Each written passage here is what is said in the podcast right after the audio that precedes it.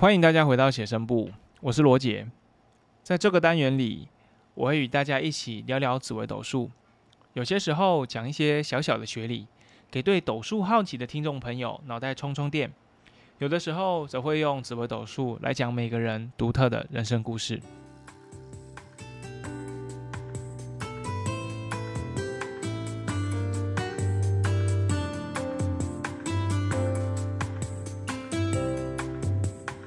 Hello，大家好，我是 Roger，欢迎大家回到写生部。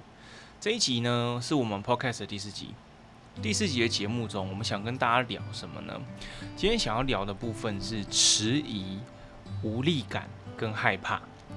为什么想要聊迟疑、无力感跟害怕这个主题？哈，是我自己有蛮多次的论命经验。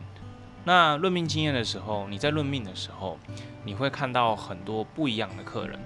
当然，在客人来之前，你知道的唯一只有他的命盘，你要帮他拼命盘，你要帮他找出一件事情的吉凶，诶，一件事情有没有什么解决的方法啊？我的流年要怎么过可以比较开心一点？在遇到客人之前，我所面对的就是这样的东西。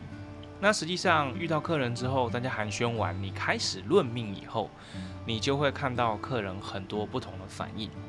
那在看过这这些命盘，大概几。应该有几百张吧，我也不知道到底多少，反正它是一个有一个量的。看过这几百张命盘之后，诶，你可以看到说有一些人的反应很有趣，有一些人的反应就是好像没有什么反应的那种感觉。什么意思呢？我们都知道人的个性有百百种。那大家会来论命，就是有他的问题想要解决，还有一些东西不知道该怎么办呐，还有一些东西，呃，自己已经想很多方法啊，也不知道如何是好啦。还有一些小生物就是很可爱啊，哦，偏偏在人家忙的时候跑来搅局啊，哦，都可以。什么意思呢？我们大概可以把人分成两种，一种是勇敢的人，一种是会怕的人。这句话听起来好像有点像在讲干话，但其实我要讲的意思不是这样子。我所说会勇敢的人是怎么样？你在论命的时候，有一些情况感觉起来已经很可怕了，很危急了。但是这个人怎么样？好像胆大包天呢，乐观开朗。你怎么讲哦？好像他都没有差，就是一种好像再大的挑战在自己面前啊，那种万军压境也不怕的感觉，很酷。这是我定义的勇敢的人。那有一种人呢，是会怕的人。会怕的人是什么意思呢？他可能会问的问题，就是跟大家一样，呃，问我有没有恋爱运啊，我财运好不好啊，我工作怎么样啊？其实他问的问题很空泛，哦，他也还没有什么太多的概念。可是呢，你就算从盘里没有看到很可怕的意象，他已经可以在你面前踌躇老半天，不知道该怎么，就是天快要塌下来一样。先说哈，这样的定义没有好坏，它只是一个特质的体现。那很有趣，就是因为这样子的两类人一直在随着你的论命工作持续的出现，我就不知不觉开始想说，诶，那到底命盘上有什么样的关联，让这样子的意象展现出来？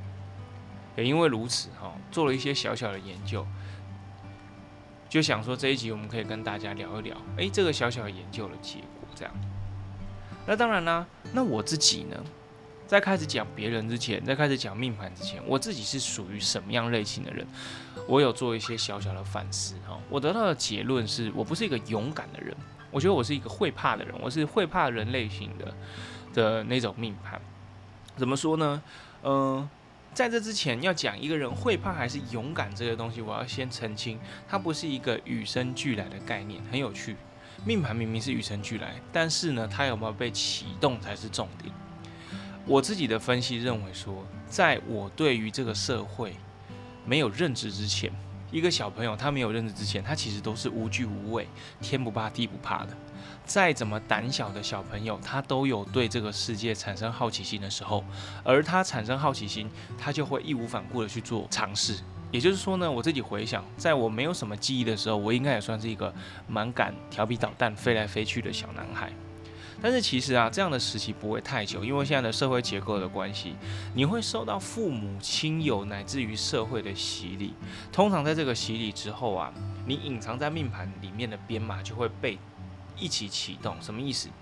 就是诶哪个地方可能容易有问题？那因为在这样子的状况下，人都容易被压抑嘛，被压抑的情况下，诶某一些编码就启动，启动之后，你就会发现，诶这个编码好准哦，会在你的人生 online 里面充分的体现。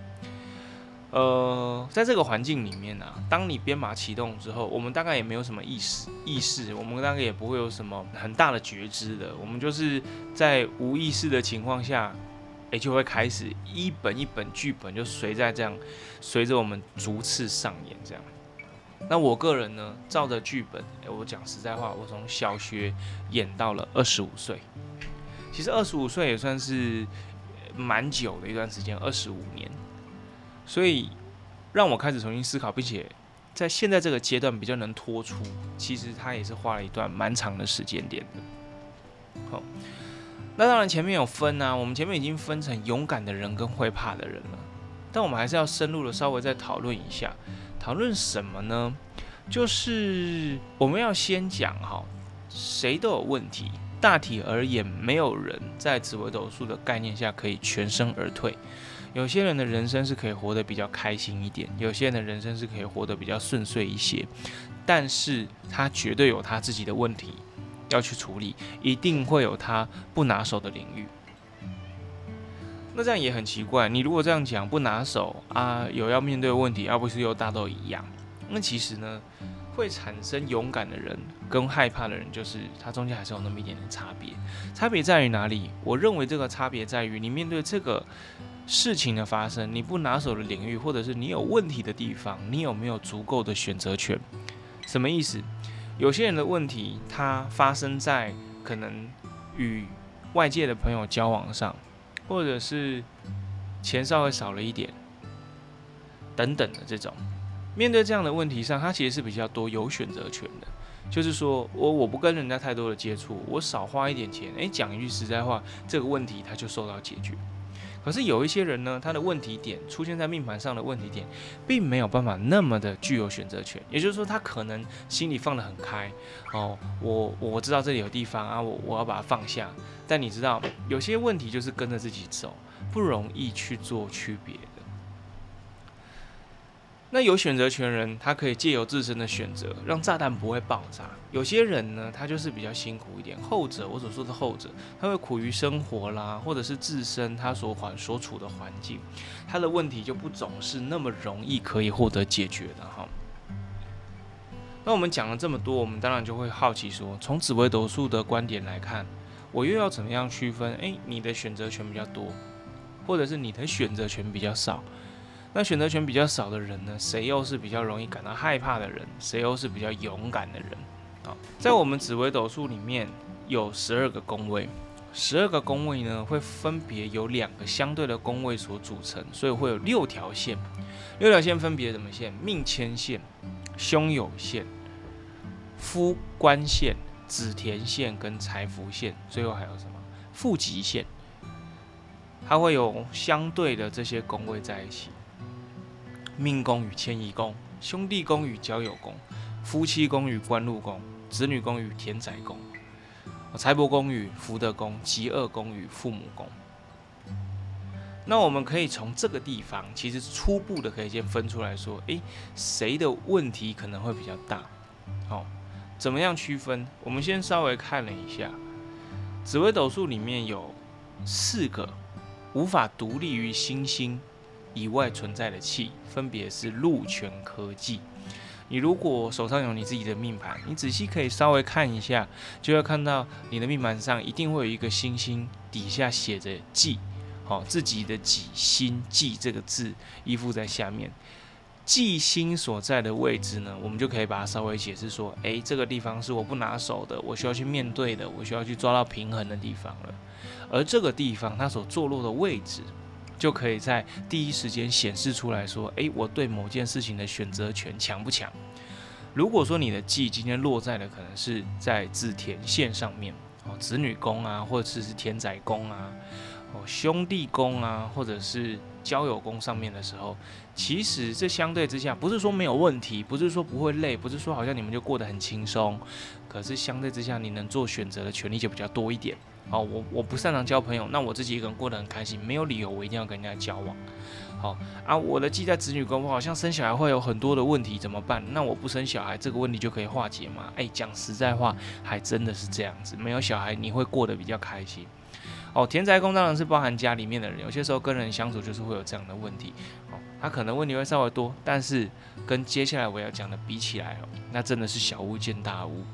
如果你今天呢，既是放在其他的地方，譬如说我所说的命前线、命宫与迁移宫的路上，夫官线、夫妻宫与官禄宫的线上，父吉线、父母宫与吉厄宫的线上，以及财福线上面的时候，你的选择权就会稍微少了一点点。其中最严重的部分呢，我们可以把它分别一下。如果你这个忌啊，且是出现在命宫、官禄宫。极恶宫或者是福德宫的时候，就会显得比较可怜一些，我的选择权就不会那么多了。为什么会选这四个宫位？这四个宫位很有趣，它是那种无法独立于我们之间存在的。命宫、命官、吉福都没办法独立于我们自己存在。命宫是我自己本身一个宫位最重要的宫位，管整个命盘的宫位。官禄宫呢，可以作为工作来看以外，它的另外一个意向就是我的行为举止也会受到这个宫位的影响。极恶宫跟福德宫就属于比较内、比较精神、比较里面的层次。极恶宫主管我的性格，主管我的脾气；福德宫呢，主管我的人生观，都是比较心灵的部分，都是夜深人静的时候容易影响到我们的部分。对。那也就是这几个地方，如果加了一个忌，受了一点伤，你就会发现啊，有些时候我真的哈，关关还真的是有些时候难过啊，但是还是要关关过这样的感觉。这是第一个我们可以去做平衡的意向，可以去做评估的印象。什么意思？如果我今天忌星出现在命宫，出现在官禄宫，出现在吉厄宫，出现在福德宫，会各自上有什么样的差异？我们稍微解释一下忌的概念哈。忌呢，它代表一种极端，代表一种不平衡，代表一种我们需要去突破的意向。如果忌今天出现在命宫，那就很强啊。怎么样？我整个关只要跟我有关的事情，我都需要去做权衡，我都需要花比较多的时间。去找到一个我相对之下比较能够接受的方法，还真的不会百分之一百接受，因为它是忌嘛。那如果是坐在官禄宫上面的话呢，就比较限缩一些，但是也比较受影响很大的影响。如果今天我是为了工作的事情而烦恼，或者是我的举手投足总是不得体，诶，这样的人呢，他就会在这个地方受到困扰，他就会觉得啊，我有点不太顺心了。极恶宫呢，就可以直接讲身体可能不好。或者是呢，脾气常常说来就来，控制不住；要么脾气太温和，要么脾气太坏。跟人相处之下，常常哈都会有很多的那些摩擦。那在福德宫更不用说了，福德宫呢，谈感情的时候容易触礁，或者是自己夜深人静的时候，也没有哪里不开心，可是就觉得心里空虚。在这样的情况下，其实你很难，这样的人很难活到那种百分之百心平气和的时候。那当然了，有些人可能会说：“诶，我也有记在这个里面呢，怎么好像没有那么严重？或者是我觉得我还 handle 得住呢？”从这里我们就可以带入我们第二个重点。第二个重点，记它是无法单独存在的，它一定要依附在某一个主星的下面而呈现它的力量。而我们都知道，主星啊、吉凶星它都有它的亮度上面的差别。同样的一颗星星，它会因为它出现的宫位不一样，而对它的亮度，也就是它的能量产生一定程度的影响。如果你今天的星星它是坐在一个比较亮的位置，而它底下画了一个忌，诶，讲一句实在话，一般而言，这样子的人对于逆境的抵抗力会更强一些些。什么意思呢？他会有所抵抗，他，但他不一定会做出某些改变。这样子的人哈，今天你只要看到你主星下面写的那个字啊，是妙啊或旺的人，一般来说，他们的恐惧就是害怕啊，不论勇不勇敢，害怕这个地方的体现，会比较接近一种对于自身的否定。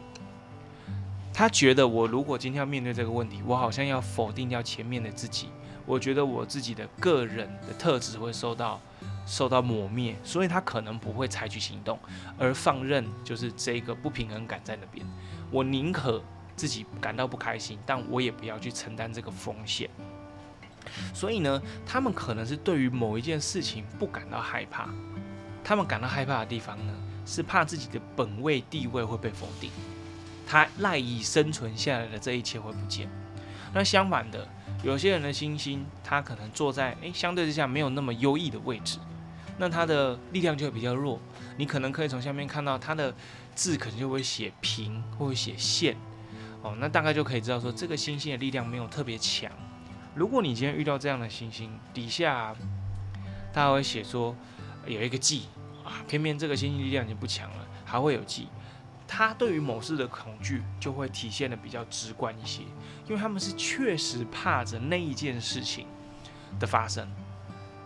记在命宫，我全身上下都怕；记在官禄宫，怎么办？我要换工作，我会怕。我我的行为举止有些地方我会怕，记在吉贺宫，我不知道我什么时候会爆炸，情绪不稳，脾气会来。福德宫，我真的讲实在话，我一直在空虚，他真的会怕这件事情，所以他基本上没有太多的时间会想回自己身上。